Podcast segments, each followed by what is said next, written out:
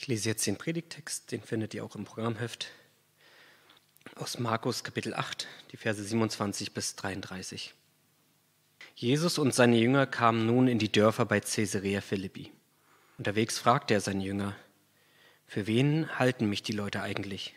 Die Jünger erwiderten, einige meinen, du seist Johannes der Täufer, manche dagegen halten dich für Elia und manche für einen anderen Propheten von früher. Und ihr? Für wen haltet ihr mich? wollte er wissen. Da antwortete Petrus, du bist Christus, der von Gott gesandte Retter. Jesus schärfte seinen Jüngern ein, mit niemandem darüber zu reden. Dann erklärte Jesus seinen Jüngern zum ersten Mal, was ihm bevorstand. Der Menschensohn muss viel leiden. Er wird von den führenden Männern des Volkes, den obersten Priestern und den Schriftgelehrten verurteilt und getötet werden aber nach drei Tagen wird er von den Toten auferstehen. So offen sprach Jesus von seinem Tod.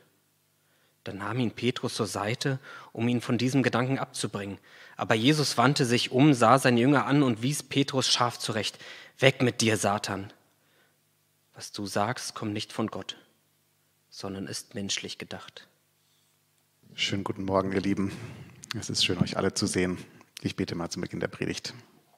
Himmlischer Vater, vielen Dank für diesen Moment, für diesen Tag. Danke, dass wir, die wir hier sitzen, aufstehen konnten heute Morgen, dass wir diesen Tag vor uns haben, dass wir ihn erleben können, dass wir ein Stück jetzt auch zusammen erleben können hier in diesem Gottesdienst und dass du in unserer Mitte bist. Du siehst all das, was uns beschäftigt, was wir auch mitbringen in diesen Gottesdienst. Ich bitte dich, dass du mit deiner Liebe und deiner Klarheit da jetzt auch reinkommst. Amen. Ja, ihr Lieben, ich muss sagen, es äh, fällt mir sehr schwer, heute zu predigen, ähm, wie unsere Außenministerin Annalena Baerbock das formuliert hat. Am 24.02. sind wir in einer anderen Welt aufgewacht, hat sie gesagt. Und äh, wir haben inzwischen Krieg mitten in Europa. Wir sind inzwischen über 1,5 Millionen Menschen auf der Flucht aus der Ukraine. Allein am Freitag kamen hier in Berlin 11.000 Menschen an.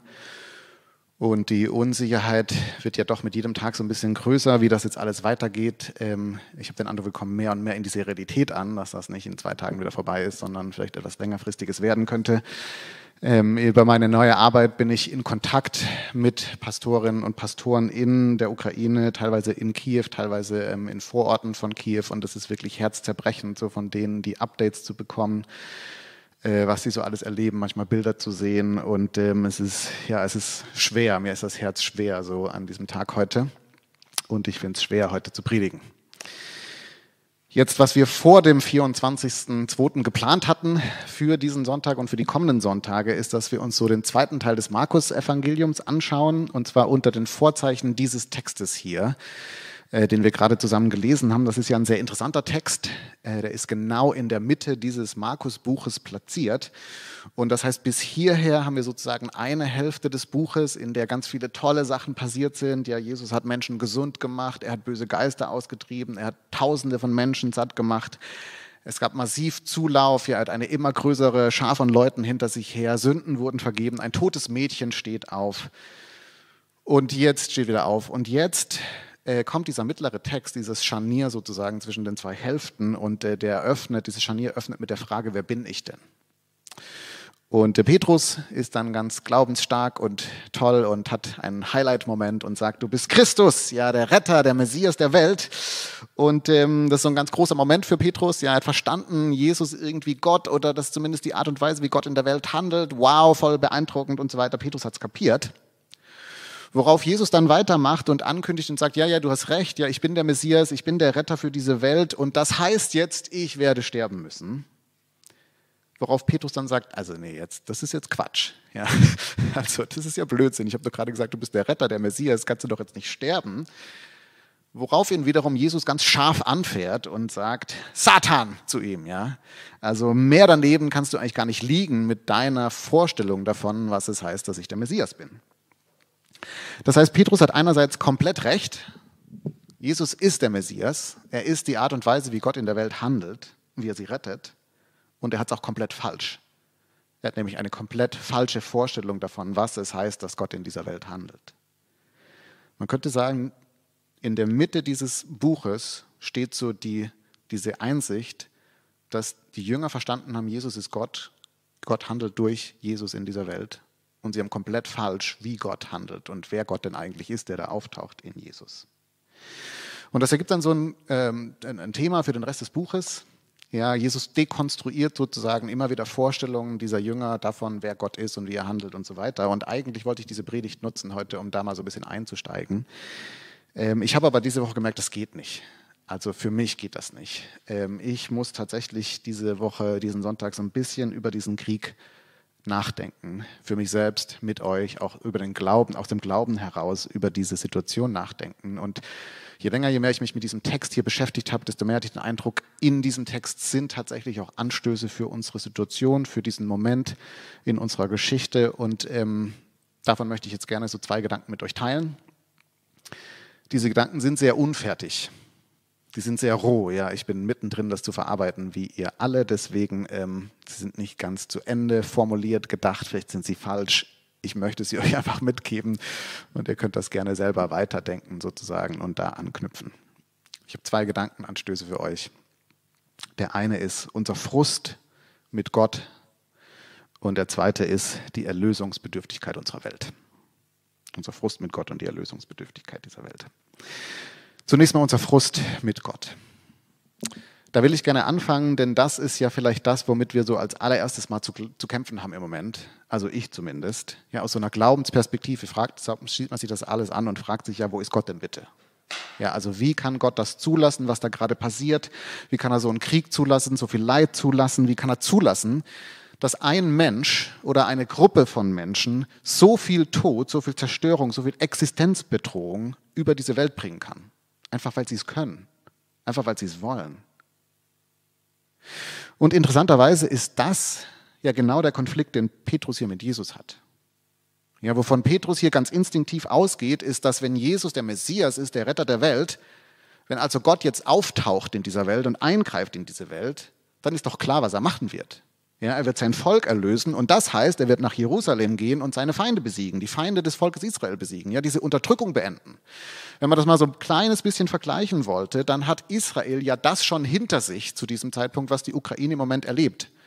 Nämlich, dass eine Weltmacht beschlossen hat, euer Land ist unser Land und wir rennen da mal drüber mit militärischer Gewalt und wir befreien euch.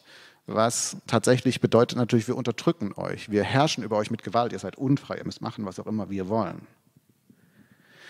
Und das heißt, was Petrus jetzt ganz natürlicherweise erwartet, wenn doch jetzt hier der Messias ist, wenn doch jetzt Gott eingreift in diese Welt, ist, dass Gott an der Sache etwas ändert. Dass er sein Volk rettet. Dass Jesus nach Jerusalem marschiert, diese Unterdrücker abmetzelt und dieses Leid beendet. Und jetzt kommt aber Jesus und aber statt diese Feinde zu vernichten, lässt sich Jesus von diesen Feinden vernichten. Wenn man sich das mal anschaut, dann geht Jesus einfach auch unter gegen diese Welt, gegen diese Macht, diese Weltmacht, gegen diese Gewalt. Das Ende von Jesus ist an einem römischen Kreuz, wie so die allermeisten, die versucht haben, irgendwas gegen Rom zu unternehmen. Und auch wenn man mal noch ein Stück rauszoomt, dann hat sich an der Besatzung, an der Unterdrückung des jüdischen Volkes mit Jesus nichts geändert und auch nach Jesus erstmal nichts mehr geändert. Er hat irgendwie da nicht so eingegriffen. Was so die riesige Frage aufmacht, was ist das denn? Ja, also äh, jetzt kommt Gott in diese Welt und kümmert er sich jetzt nicht? Ja, um dieses Leid kann er nicht. Was ist das für ein lächerlicher Retter, der das nicht verhindert, der an der Stelle nicht eingreift? Das ist unglaublich frustrierend, oder nicht? Also ich finde das unglaublich frustrierend. Ich verstehe den Frust, den Petrus hier hat. Und wenn man das jetzt mal so weiterdenkt, sozusagen diesen großen Faden, dann finde ich, nimmt man in der Bibel an der Stelle auch immer wieder so eine Spannung in den Texten wahr. Ja, auf der einen Seite haben wir schon Texte, die behaupten, dass Gott die Welt regiert, dass er also seinen Willen, dass sein Wille irgendwie geschieht. Wir sollen ja auch beten, dass Gott irgendwie eingreift in die Weltgeschichte, Dinge verändert, das macht einen Unterschied und so weiter. Also diese Texte gibt es auf jeden Fall.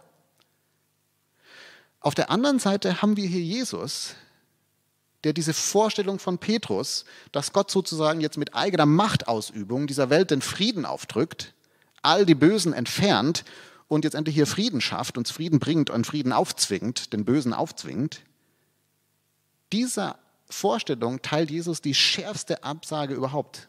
Ja, er sagt quasi, du hast nicht verstanden, wer Gott ist und wie Gott handelt. Und das muss erstmal so in unseren Kopf rein. Ja.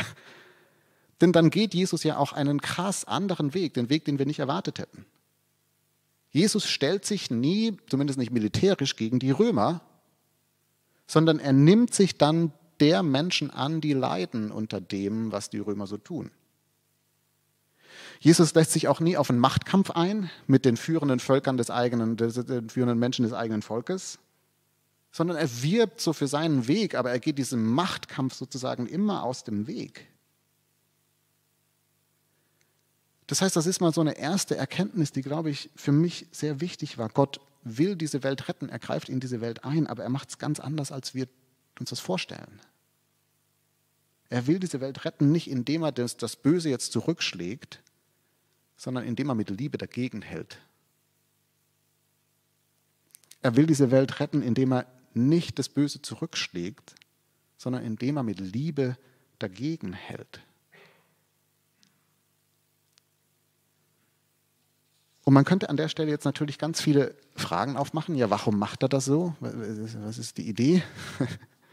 Und man könnte dafür ganz viele Gedanken irgendwie aufmachen. Ein, mein Eindruck ist, das hat ganz viel damit zu tun, dass wir Ebenbilder Gottes sind, dass Gott uns ernst nimmt sozusagen in unserer Entscheidung, die Welt ohne ihn zu gestalten. Und die Welt ohne ihn zu gestalten bedeutet eben, dass sich Völker über andere erheben und so weiter. Aber es scheint vor allem seine Art zu sein, sein Wesen zu sein, was hier sichtbar wird. Er überwindet das Böse mit Liebe. Er lässt dann am Kreuz sogar das Böse an sich sich austoben. Und das, was dann aussieht wie so ein Sieg für das Böse, wird am Schluss zur Niederlage des Bösen, weil Jesus aufersteht. Eine neue Welt schafft. Wir kommen da nochmal dazu. Ich habe vor ein paar Monaten ein Zitat gelesen, das mich immer wieder beschäftigt seitdem. Das ist ein Zitat aus einem Buch von Roland Rollheiser und er zitiert darin einen französischen äh, Theologen, Leon Bloy.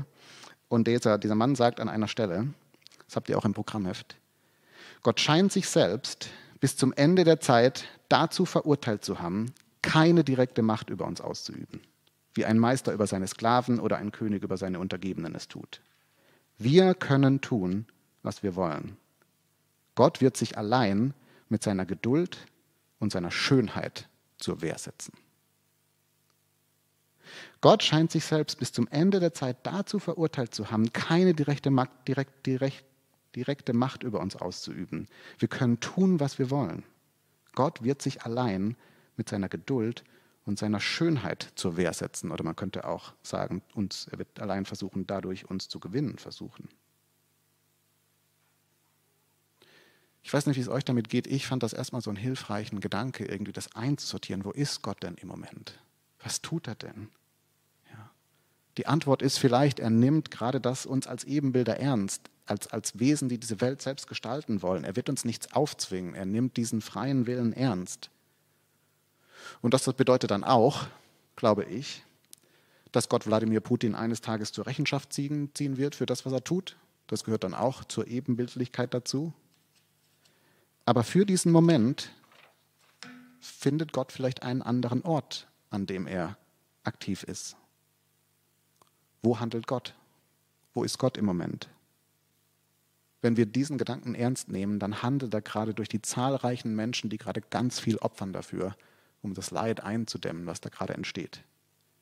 Er handelt durch Menschen, die ihre Wohnung freiräumen, damit da Geflüchtete einziehen können. Er handelt durch Menschen, die irgendwie ganz vieles geben, damit diesen Menschen ein Stück weit besser geht. Er handelt in meinen Augen ganz eindeutig durch diese Pastorinnen und Pastoren, die ich da äh, inzwischen kenne in, in der Ukraine, die entschieden haben zu bleiben und teilweise hunderte von Geflüchteten jeden Tag irgendwie mit Essen versorgen, ein paar Gebete über sie sprechen und die dann weiterziehen lassen, in dem Wissen, dass sie vielleicht selber dabei sterben, aber sie wollen diese Ermutigung sozusagen noch weiter teilen. Ich glaube auch, dass Gott handeln, am Handeln ist durch Menschen in Russland, die den Mut bekommen, auf die Straße zu gehen, dagegen aufzustehen. Ranghohe, hoffentlich militärische Offiziere und Menschen rund um Wladimir Putin herum, die den Mut bekommen, dagegen aufzustehen, was da passiert. Ich glaube, auf die Art und Weise ist er am Handeln. Dafür können wir auf jeden Fall beten. Das ist so ein Gedankenimpuls, der mir zumindest ein bisschen geholfen hat, das zu sortieren. Wie handelt Gott? Er steht auf gegen das Böse, indem er ihm mit Liebe entgegentritt. Und dann ein zweiter hoher Gedanke, die Erlösungsbedürftigkeit unserer Welt. Denn was an diesem Text jetzt natürlich interessant ist, ist ja nicht nur, dass Jesus zu Petrus sagt, Petrus, du hast nicht verstanden, wie Gott handelt in dieser Welt, sondern er sagt ja auch, Petrus, du hast nicht verstanden, was es wirklich bräuchte, damit diese Welt mal echten Frieden erlebt. Ja, anders formuliert, Jesus sagt das ja hier ganz scharf. Er sagt, der Menschensohn, der muss sterben. Der muss sterben. Der Messias, der diese Welt für immer verändern möchte, der muss sterben. Es geht nicht anders. Oder um das vielleicht noch mal ein bisschen direkter zu formulieren, ich glaube, was Jesus sagt, ist, diese Welt ist zu kaputt, als dass sich die Probleme dieser Welt mit so einem Pflaster lösen lassen. Ja, diese Welt ist zu zerbrochen, als dass wir jetzt einfach halt mal die bösen Römer vertreiben und dann ist ja hier alles gut. Sondern was er zu Petrus sagt, ist, diese Welt und wir Menschen, wir brauchen eine tiefgründige Erlösung. Wir brauchen, dass Gott sein Leben hingibt, dass er stirbt für uns an unserer Stelle und dass er dann aufersteht.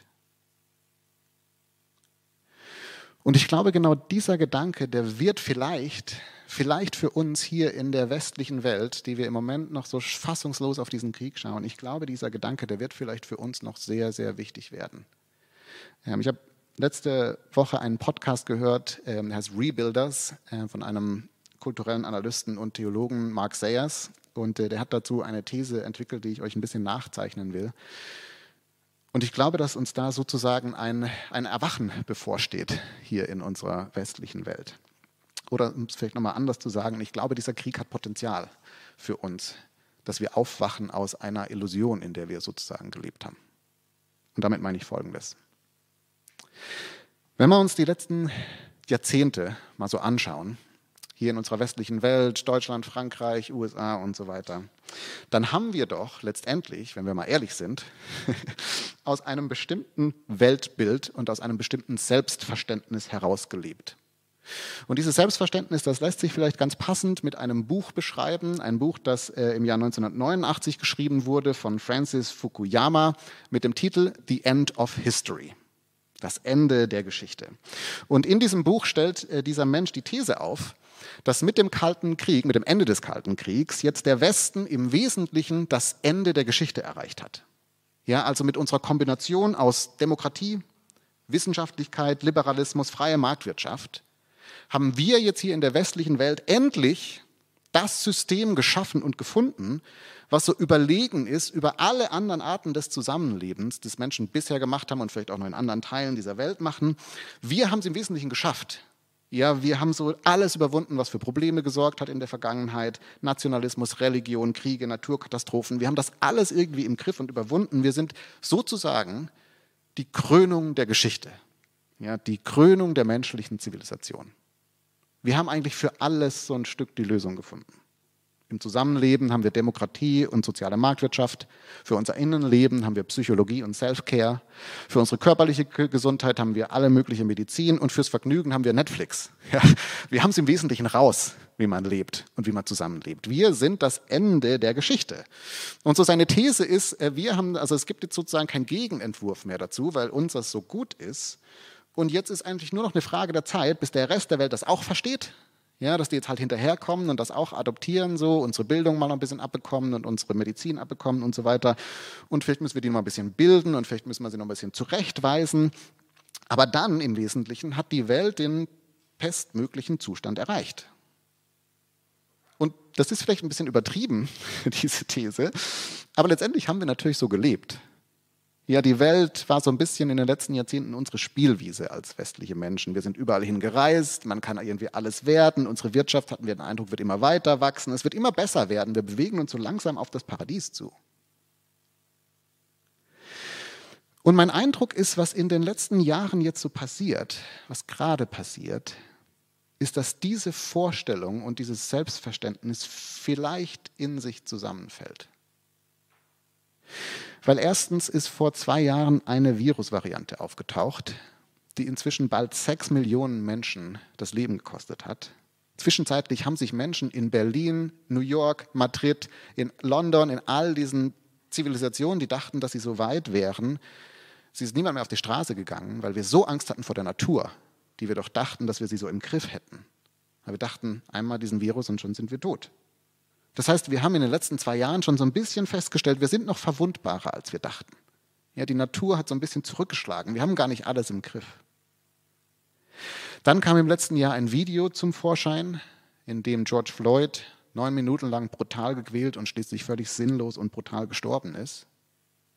Und im Follow-up dazu stellen wir mit immer größerem Schock fest, dass wir auch in unserer doch so weiten Zivilisation immer noch Rassismus haben, Vorurteile, Ungerechtigkeit. Ja, trotz aller Bildung, Demokratie, Liberalismus sehen wir so, dass das vielleicht auch Schlechte im Menschen schlägt zurück. Ja, dass unser Zusammenleben ist doch noch nicht ganz so weit, es ist fragiler, als wir dachten.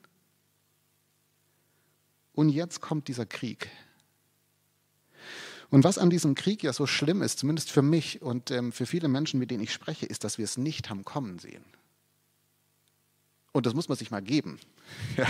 Also für Wochen und vielleicht für Monate hat eigentlich Wladimir Putin Panzer an diese Grenze gefahren, dass das die einzig eigentlich offensichtliche Schlussfolgerung war, der will Krieg machen. Und trotzdem konnte sich das niemand von uns vorstellen. Weil wir mit diesem Blick auf die Welt schauen, das macht man doch nicht mehr. Ja, also im Jahr 2022 sind wir damit durch. Als rationaler Mensch tut man das nicht. In anderen Kontinenten passiert das vielleicht noch. Ja, also klar, in Syrien gibt es eigentlich Krieg und im Irak gab es Krieg und Libyen und Jemen und das ist gerade ein schrecklicher Bürgerkrieg in Äthiopien. Aber die sind halt noch nicht so weit. Ja, Achtung, krasser Rassismus. Aber die sind noch nicht so weit. Ich meine, die sind nicht so zivilisiert und gebildet wie wir. Die schlagen sich auch nicht die Köpfe ein. Aber hier in Europa in 2022 machen wir sowas nicht mehr. Ja, und Russland hat ja auch 30 Jahre lang jetzt die Vorteile des westlichen Lebens abbekommen. Und äh, auch Wladimir Putin und seine Leute, also ich meine, das ist, das ist klar, das, das passiert nicht mehr. Und jetzt ist es passiert. Und auf einmal sind wir Menschen gegenübergestellt, die bereit sind, Städte zu zerbomben.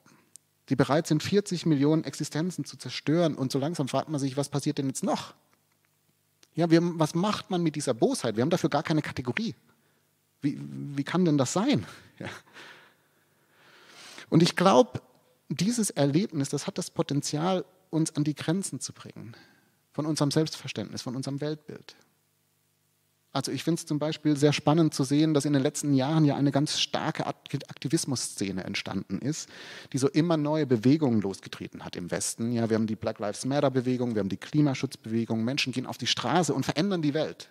Wir schieben ganz tolle neue Dinge an, ganz wichtige Entwicklungen. Das ist großartig, was da passiert ist und was sozusagen ein einzelner Mensch in unserer Welt, in unserer Weltsicht bewegen kann.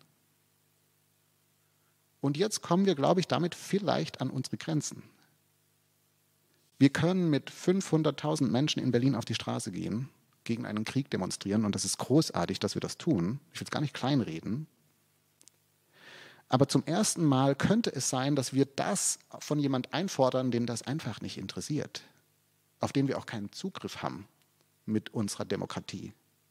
Zum ersten Mal könnten wir als Westen wieder in die Lage kommen, wo das, was wir einfordern, von einem Land, von einem Diktator unternommen werden muss, der das nur machen wird, wenn wir ihn erobern, wenn wir ihn sozusagen militärisch absetzen. Und plötzlich kommen wir an unsere Grenzen damit, was wir jetzt machen können und machen sollen und überhaupt. Ich weiß nicht, wie es euch geht, aber das Gefühl, was sich so breit machen kann, ist, dass wir einfach völlig machtlos sind. Zum ersten Mal fühlen wir uns vielleicht tatsächlich völlig machtlos, realisieren, dass wir machtloser sind, als wir dachten. Und dann kommt durch diesen Krieg ja auch so die Art, wie wir leben, an ihre Grenzen. Es gab einen sehr ähm, bewegenden Austausch auf Twitter vor ein paar Tagen ähm, auf dem Kanal von NPR, das ist so ein, so ein Rundfunksyndikat aus den USA. Und die haben so ein paar Tage nach Kriegsbeginn, haben sie so einen Tweet abgesetzt, der lautete im Wesentlichen, ihr Lieben, ja, gebt gut auf euch acht in dieser schwierigen Zeit, achtet auf euch selbst in diesen Kriegszeiten. Wenn euch das zu viel wird mit diesen Bildern, mit diesen News, ja, dann schaltet ab, achtet auf eure mentale Gesundheit. Was so eine der Dinge, die uns sehr wichtig geworden ist, offensichtlich in der letzten Zeit, dieses Self-Care, ich achte auf mich selbst, ich achte darauf, wie es mir geht. Worauf unter diesem Tweet dann ein Shitstorm losgebrochen ist. Ja, teilweise von Menschen aus der Ukraine, die darunter geschrieben haben, ich sitze hier seit Stunden im Bunker, ich fürchte um mein Leben, mein Haus ist zerbombt, wir haben gerade zwei Kinder beerdigt und ihr wagt es tatsächlich, jetzt irgendwelchen privilegierten Menschen zu sagen auf der westlichen Welt, sie sollen mal auf ihre Gesundheit achten. Ja, ist das euer Ernst? So. Wir kommen an unsere Grenzen. Man fragt sich, wie, wie soll ich denn jetzt bitte damit umgehen? Wir sind dieses Leid, wir sind damit völlig überfordert. Kann man jetzt noch feiern gehen, trotz so viel Leid? Ja, oder sollten wir zu Hause sitzen bleiben? Oder vielleicht können wir spenden und dann feiern gehen? Ist es dann okay? Ja, wir wissen irgendwie nicht mehr so ganz weiter. Oder, oder sollen wir jetzt vielleicht helfen? Ja, und das machen gerade ja ganz viele Leute und das ist ganz, ganz großartig und unbedingt wichtig, dass wir das tun. Ich komme gleich nochmal drauf. Aber es hat mich trotzdem total bewegt, dann mit einer Freundin von mir darüber zu sprechen und ähm, die so in, in, den ersten paar Tagen sich Urlaub genommen hat, wirklich krass alles gemacht hat, um irgendwie zu unterstützen und zu helfen. Und die dann am Schluss zu mir gesagt hat, es tat schon auch gut zu helfen. Sie ist am Ende auch glücklich ins Bett gefallen weil sie gemerkt hat, sie ist doch nicht ganz so hilflos. Sie musste sich nicht mehr so hilflos fühlen. Ja, sie hat was getan. Und dann hat sie mir gesagt, am nächsten Morgen ist sie aufgestanden und hat sich gefragt, wem habe ich eigentlich geholfen in den letzten paar Tagen? Wer war sozusagen, wer war sozusagen mein eigentliches Anliegen? Und ich zitiere sie mal, auch das ist unzensiert, aber ich denke, es ist wichtig, das mal zu hören. Sie hat dann zu mir gesagt, wenn ich irgendwo helfe und danach kann ich gut schlafen, habe ich dann tatsächlich Menschen geholfen, um diesen Menschen zu helfen? Oder habe ich nicht ein ganzes Stück Menschen geholfen, um mir selbst zu helfen, damit es mir besser geht? Ich habe was getan, ja, ich bin nicht mehr so machtlos. Und vielleicht kann ich noch einen Instagram-Post draus machen, dann ist das eigentlich eine ganz feine Sache. Ich bin stark dafür, dass wir helfen, auch als Projekt Kirche helfen. Wir sind da auch dran. Aber ich glaube, was wir merken, ist, wir kommen da an unsere Grenzen. Und das ist vielleicht erst der Anfang. Vielleicht sind die nächsten Wochen und Monate tatsächlich so ein Augenöffner für uns auch hier, dass wir merken, unsere Welt braucht Erlösung. Die braucht Erlösung. Auch unsere durchaus sehr fortschrittliche und ganz toll fortschrittliche Welt ist nicht die Antwort. Wir brauchen einen grundlegenden Eingriff von Gott in diese Welt. Alles, was wir so machen können, das reicht nicht. Wir brauchen, dass Gott das Böse besiegt. Wir brauchen diese neue Welt, diese Auferstehungswelt, über die Jesus hier spricht. Und das bringt mich zu einem ganz kurzen letzten Gedanken.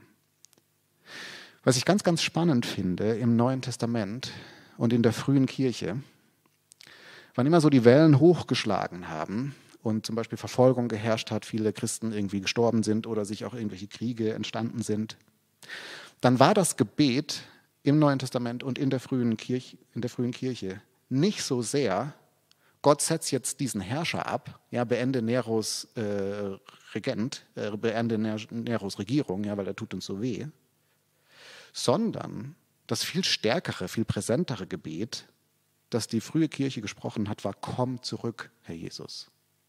Komm zurück. So endet auch das letzte Buch der Bibel. Die letzten Sätze der Bibel lauten, Amen, ja, komm bald, Herr Jesus. Die Gnade des Herrn sei mit uns allen.